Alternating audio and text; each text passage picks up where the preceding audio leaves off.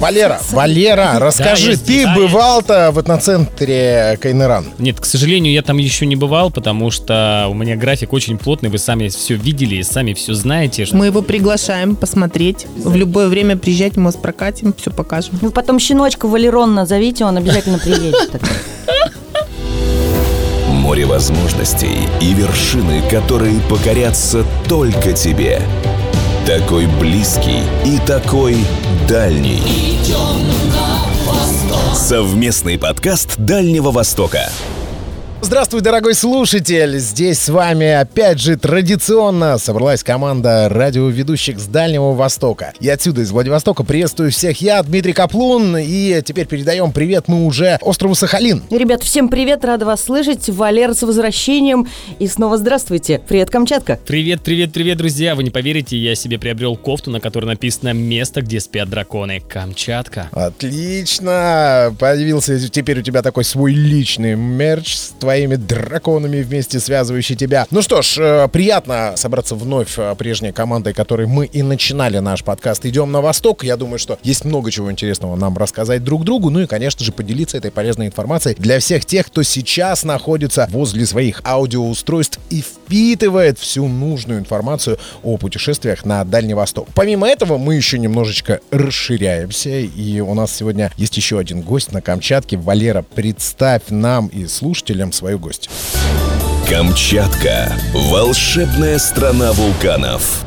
У меня сегодня в гостях Анфиса Баразалук, э, директор этноцентра Кайныран. Анфис, здравствуйте, расскажите о себе, что это за этноцентр и чем вы занимаетесь. Всем здравствуйте. Меня зовут Анфиса. Я представляю этнокультурный комплекс Кайнеран. Кайнеран вообще это, на мой взгляд, очень удивительное место с интересным названием. А, Название в переводе с корякского означает «медвежий дом». Кайнен – медведь, рана – дом. Отсюда такое название. На территории комплекса мы выращиваем огромное количество животных. Это 130 ездовых собак, у нас 9 породистых лошадей, и даже живет медведь, камчатский бурый, и орлан. Медведю, кстати, 14 лет, как и Кайнрану. У меня, Анфиса, сразу вопрос, как у экозащитника. Давайте я буду в этой роли сегодня.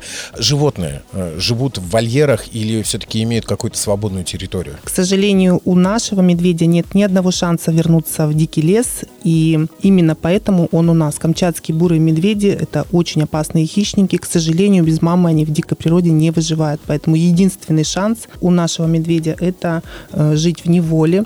Но условия у него очень хорошие. Если уж мы о нем заговорили, у него стальные вольеры, и по мере его активности вольеры или доставляются, или убираются. Сейчас, например, его активность примерно на 60%, и в третий вольер он даже не выходит, он все время спит. Я подхожу, его немножко бужу, чтобы показать его детям, тем же дети очень любят Сильвестра. Он красавчик, его вес примерно 600 килограмм. Как, как? Одну секунду, Анфиса! Как зовут медведя? Сильвестр. Сильвестр, Сталлонушка, ну просыпайся, к тебе детишки пришли. Поиграй-ка мускулами, старичок. Да, классно, слушайте. Но А мне здорово. очень понравилось название по поводу с корякского, да, то, что ме- медвежий дом э, Кайныран. А я сначала подумала, что ну, медведь и ран с английского беги, да, вот мне кажется, тоже хорошо было бы звучало. Да, тоже неплохо. Особенно, если Сильвестр выйдет. Здорово, что вольеры расширяются, а, потому что все-таки ну, нужно давать свободы немного животному, чтобы разгулялось, да действительно поразминало свои мышцы. Но то, что в спячке сейчас на 60%, оно и понятно, начинает немного холодать. А что еще есть интересного в вашем этноцентре? В этноцентре, конечно, сейчас, когда выпал снег, самое интересное наше развлечение – это катание на собачьих упряжках. На них могут покататься как дети, так и взрослые. Взрослые имеют возможность покататься на самоуправлении после инструктажа. Деток мы катаем в нартах, и можно переодеться в корякскую одежду и почувствовать себя настоящим коряком, прокатив своих детей. Собачки бегут по специально проложенной трассе, эта трасса называется Шахма. Это снегоходная дорожка, и по ней собачки бегут прямо на территории Кайнерана. Также у нас есть очень длинные экскурсии, это экспедиционные туры, где вы можете почувствовать себя участником северной экспедиции и пройтись на собачьей упряжке прямо к подножию вулканов. Мгм. То есть побудь исследователь немного в э, современном мире. Хорошо. Коряки — это один из основных э, народов севера России, в частности, конечно, Камчатки.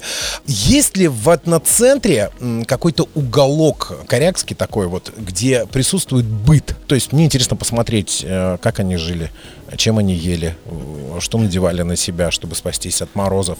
Вот, вот такой уголочек есть оформлен? Конечно, очень много реквизитов в Кайнеране. Этот реквизит собирался 14 лет, даже, наверное, больше. Ну вот 14 лет это уже то, что находится в Кайнеране. А так, э, каждую свою северную экспедицию я пополняла свои музеи. Очень много вещей из моего детства. Я, наверное, может быть, не сказала, но мой дедушка, он был мне не родной, но он меня воспитал. Он был настоящий коряк. Это Машихин Александр Кондратьевич. Жили они на севере Камчатки. И тоже держали ездовых собак. Дедушка и бабушка э, возили мою маленькую маму из одного поселка Сора в поселок Караган на собачьей упряжке. Это сколько километров? 18 километров. Это, кстати, очень интересный факт. И на Берингии один из этапов это именно вот эти 18 километров из Караги в Сору. А как раз вот этот путь, который проделывала моя бабушка с маленькой мамой в санках. Доченька, собирайся в школу. У меня, кстати, вопрос возник по поводу Беринги, потому что я много про нее читала. Вообще новички могут э, участвовать в этой всей истории, если, например, до этого, ну, ни разу не ездил на собаках, ну, не на ездовых, на вот этих. То есть приехать и попробовать поучаствовать, или будет э, специальный человек, который повезет меня? Я думаю, например? что это, наверное, невозможно, если у вас нет своих собственных собак и своей упряжки. Потому что Мгм. прежде чем выйти на старт такой сложной гонки, как Берингия, это действительно серьезная экспедиция, очень экстремальная. Я боюсь, мой чихуахуа не Мой справится. тоже. Нет, он не справится. Я тоже боюсь, что нет. И, конечно, это огромный труд. Вот первая моя гонка, когда я готовилась к гонке, я два года ходила волонтером в гонку, смотрела, как работают каюры. Потом три года выращивала своих собак, и только потом я вышла на старт гонки. Вот такое у меня было О, прям участвовали? Прям вот, я ну, восемь прям раз вот участвовала и круто. шесть раз прошла по полторы тысячи километров. Ничего себе. А сколько собак вот в, в упряжке вот, э, ну, традиционно з- запрягается? Или от э, расстояния зависит? В среднем мы берем от 12 до 14. Но были иногда такие экспедиции, например, когда мы ходили в 2018 году на Чукотку, 2200 километров, в упряжках было разрешено брать 16 собак. Это очень Ничего сложное себе. управление, честно вам скажу, 16 собак это очень сложно управлять. Вы видите только последних своих собак, а первых вы не видите, если вы идете по лесу. Поэтому, конечно, это очень экстремально. Самое удобное управление, на мой взгляд, это 12-14 собак для каюра, чтобы идти на дальние дистанции. Конечно, это специальные собаки. Мы их мешали с северными, это даже полярный волк подмешивали такую кровь. Сейчас это спортивные собаки самых разных пород. У нас на питомнике порядка 9 ездовых пород сейчас находится. Очень редкие собаки Пор- есть. пород именно. Да, пород. Идем на восток. Совместный подкаст Дальнего Востока. Слушайте, ребят, ну вы, вы же понимаете, что сейчас, э, то, что рассказала сейчас Анфиса, и если приехать туда, э, взять с собой видеокамеру или мобильный телефон и все это дело снять, то мне кажется, что это будет вообще супер заявка на победу, особенно вот в этом самом конкурсе про наш любимый и не совсем не дальний, а близкий сердце нашему Востока, Щедрина, впечатления и деньги, потому что э, я думаю, что мы уже не раз рассказывали, а вы не раз слышали, но не лишним будет повторить, что есть у вас путешествие на Дальний Восток, есть планы в путешествовать, можете получить 3 миллиона рублей. Конкурс «Дальний Восток. Земля приключений» нужно приехать к нам, ну или к вам, или к, на Камчатку, на Дальний Восток, отдохнуть, снять видео своего путешествия, ну и, собственно говоря, вуаля, 3 миллиона рублей у тебя могут оказаться в кармашке. Добавлю еще, Ален, вот какую информацию, что еще есть четыре номинации, и каждая можно получить по одному миллиону рублей. И одна из них — это путешествие как раз-таки на собачьих упряжках. Дело в том, что мы помним об условии этого конкурса, о том, что должно быть э, без применения технических средств это путешествие, а собачьи упряжки как раз-таки попадают под условия этого конкурса. И поэтому нужно воспользоваться обязательно такой возможностью, чтобы и прокатиться, ну, не надо на 2200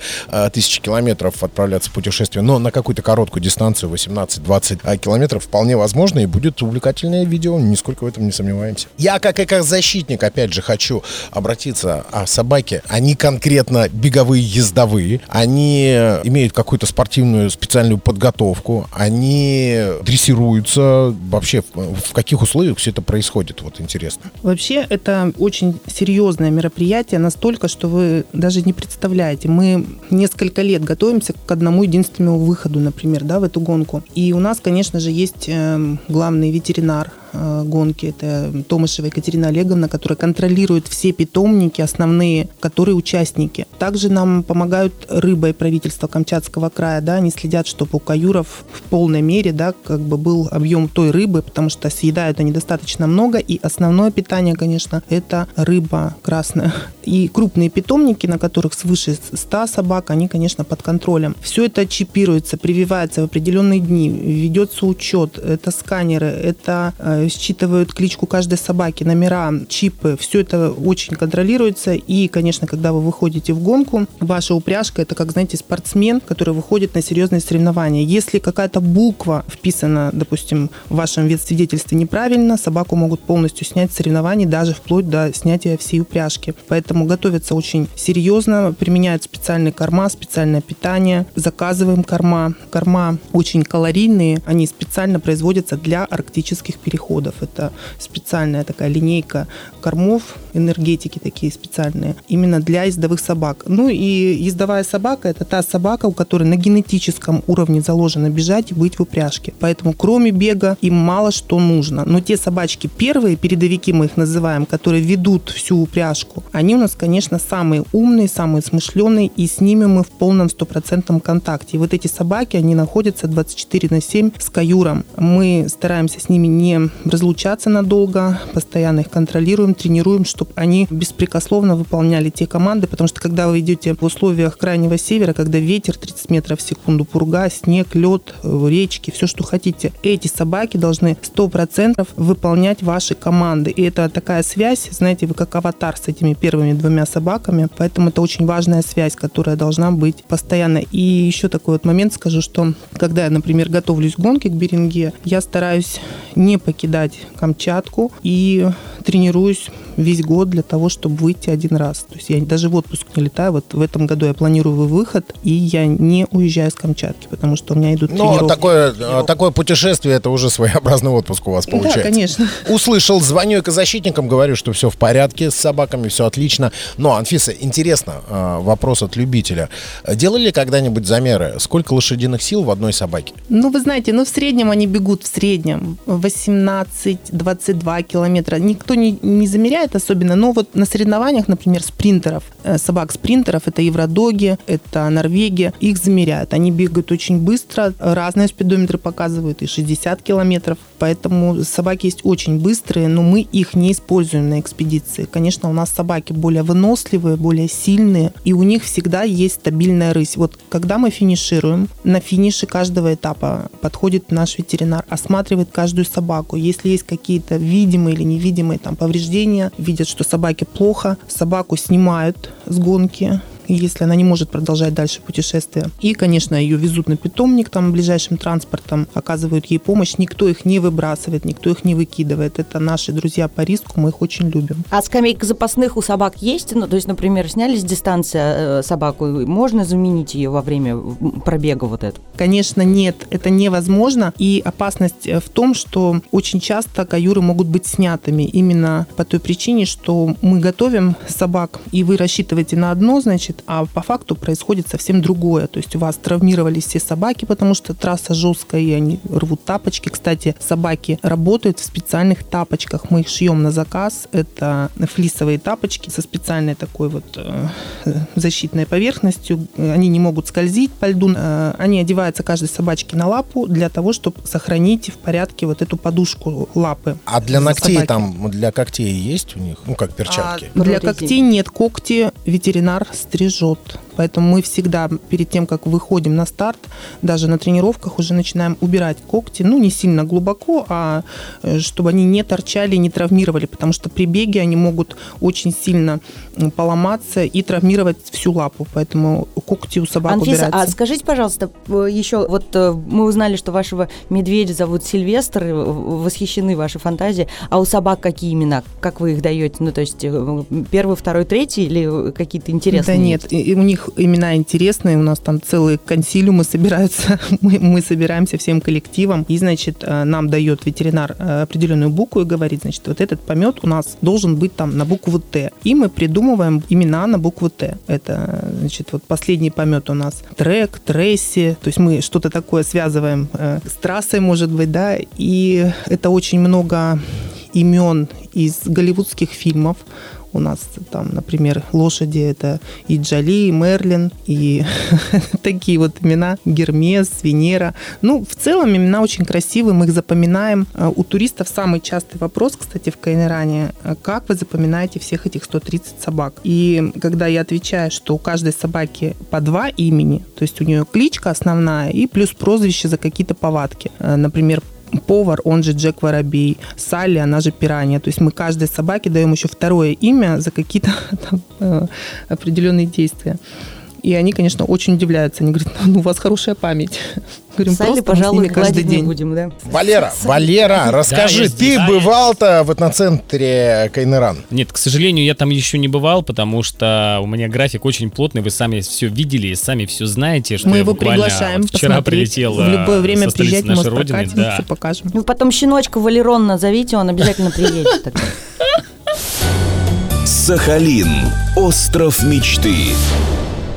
Ален, расскажи про гонки на собачьих упряжках на Сахалине. Это же тоже распространенная история. Есть ли там такое или чем-то другим удивляете туристов? У нас, э, да, есть так называемый центр семейного туризма, э, Атлас Тур называется он. В общем, он предлагает поездки на собачьих упряжках, э, обнимашки с собаками. Это, это прям вообще настоящая терапия от всех стрессов. И там расскажут, как правильно готовить собаку упряжки, управлять ими. Ну, а главное, чувствовать вот это самое тепло и ласку, потому что там живут обаяшки прям классные.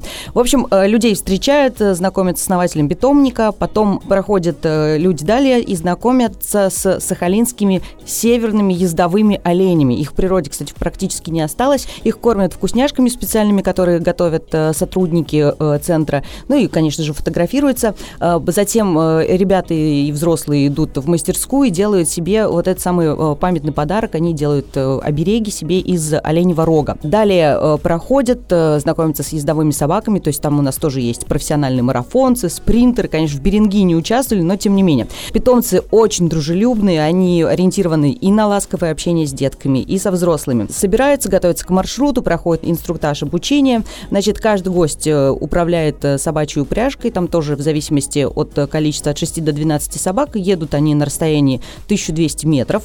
Затем они возвращаются в питомник, отправляются в юрту, юрта столовая. Там едят уху, рыбная овощная нарезка, есть домашние блинчики с икрой, с чаем. Вот. Затем происходит фотосессия в традиционных костюмах именно коренных жителей, а потом начинается очень интересная экспозиция. Мне понравилось. Дело в том, что у нас есть э, целая экспозиция собачьей истории времен Карафута, то есть когда э, Сахалин принадлежал Японии, э, и там находятся экспонаты, которым от 80 до 120 лет. Ну и в завершении, я не знала об этом, что там все это дело существует, когда мы приехали первый раз, я, конечно, была вообще в шоке, в диком, потому что там есть еще альпаки. Вот, это новые жители питомника этого. Интуитивно они такие кучерявые, мягкие, так их потрогать хочется они такие смешные, присмешные. В общем, прям здорово. Что касаемо цен, да, если кто-то вдруг заинтересовался и хочет потрогать настоящую альпаку, э, то добро пожаловать. Взрослый билет вот за все это приключение, которое длится примерно 3,5 часа, э, стоит 5 500 э, рублей, естественно. Для подростков, по-моему, с 12 до 18 лет 3,5 тысячи. Детские билеты 2,5 тысячи рублей, это от 7 до 12 лет. Если без, стоимость просто экскурсии, да, то есть без катания, если просто посмотреть экспонаты, пощупать альпак там и все остальное, погулять, блинчики поесть в юрте, э, то, пожалуйста, взрослые две с половиной тысячи, детский билет э, полторы тысячи рублей. Проходит маршрут э, через Корсаковский район, там у нас находится, естественно, море, вот, и люди обожают вот эту всю трассу, и вообще невероятно красиво, а потом, когда возвращаешься в столовку, в юрту, тепло, чай, блинчики, вообще прям обалденное ощущение. Ну и собаки, конечно, они дарят настоящую такую псотерапию, потому что в наши сложные времена, знаете ли, порой даже хочется и собачками пообниматься. Няшка, няшка, да, это хорошая такая штуковина, которая помогает стресс снимать. Аленушка, а скажи, как из Южно-Сахалинска добраться до этого удивительного места? Из Южно-Сахалинска на автомобиле, это буквально едем мы до Корсакова, а, город э, расположен в минутах 20 на автомобиле, то есть забирают транспорт, можно сказать, и трансфер, можно доехать на такси, можно доехать на собственном э, автомобиле, можно взять авто в прокат, если вы, собственно говоря, только э, приехали на наш остров и готовы путешествовать и знаете правила дорожного движения. А можно позвонить тебе, и ты любезно встретишь. Да, у меня есть машина, я могу даже покатать. Ура, классно, так и сделаем обязательно. А, каждому нашему слушателю рекомендуем обращаться к тебе. Ты добрая. Приморье. Тихоокеанские ворота страны.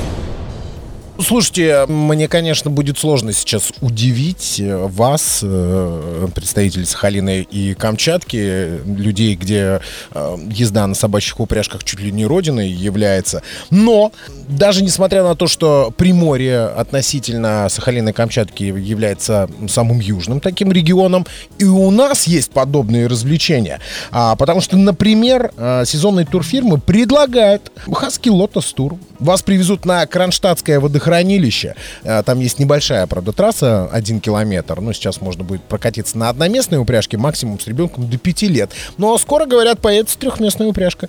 И еще у нас катается на Штыковских прудах. И если любите трудности, то есть очень труднодоступное, но очень живописное зимой место. Это поселок Красный Яр. Чтобы попасть туда, необходимо сначала написать заявку, но в этом случае будут помогать уже сотрудники национального парка Бикин а, на сайте. Зато вот а, поездка на собаках обойдется у нас, между прочим, всего лишь 850 рублей за час.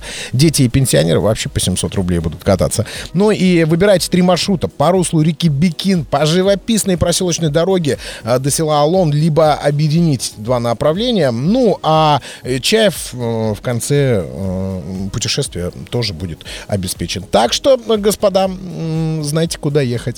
Ну, вот говорим сколько. Ехать, ехать, ехать, ехать. И везде автомобили у нас нужны. Но, ладно, об автомобилях мы поговорим уже в следующем нашем выпуске. Ну, а сейчас традиционно в финале нашего подкаста, конечно же, приглашаем сюда к нам на Дальний Восток. И помните о том, что э, ваше путешествие по Дальнему Востоку может привести вам кругленькую сумму. Так что э, читайте обо всех номинациях, условиях, правилах участия э, на сайте путешественникдв.рф. Ну что, ребят, надеюсь, вам понравился мой сегодняшний гость, Анфиса. Эти аплодисменты для вас, давайте похлопаем. Вот, ну что, ребятушки, давайте попрощаемся с гостем, не будем его долго задерживать и скажем пока-пока и ждем вас у нас на Спасибо Камчатке. большое, было очень интересно. Всем до свидания. Спасибо. До встречи А на мне- Камчатке, да, в вашем этноцентре. А что тебе, Валя? А мне хочется напомнить, что Дальний Восток щедрый на впечатления и еще и на деньги. Да, мы уже не раз э, говорили о том, что можно получить 3 миллиона рублей, если вы поучаствуете в суперконкурсе, который называется «Конкурс Дальний Восток. Земля приключений». Дим, что нужно сделать? Раска- рассказывай. Приехать, конечно же, на Дальний Восток и э, мало того, что приехать, взять с собой еще какую-нибудь либо маленькую, либо камеру побольше для того, чтобы заснять э, свое путешествие. И кто знает, возможно, именно ваш э, тур на собачьей упряжке принесет вам сумму в размере 3 миллиона рублей. В общем, все условия о э, конкурсе, номинациях и правилах участия можно прочитать на сайте путешественникдв.рф. Так что welcome, добро пожаловать. Ну а мы с вами на сегодня прощаемся и говорим до встречи на нашем самом прекрасном Дальнем Востоке.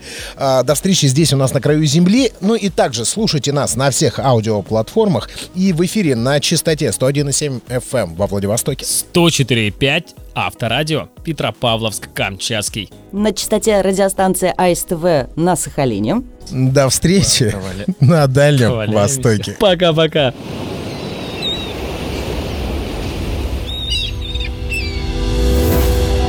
Возможностей и вершины, которые покорятся только тебе. Такой близкий и такой дальний. Идем на восток. Совместный подкаст Дальнего Востока.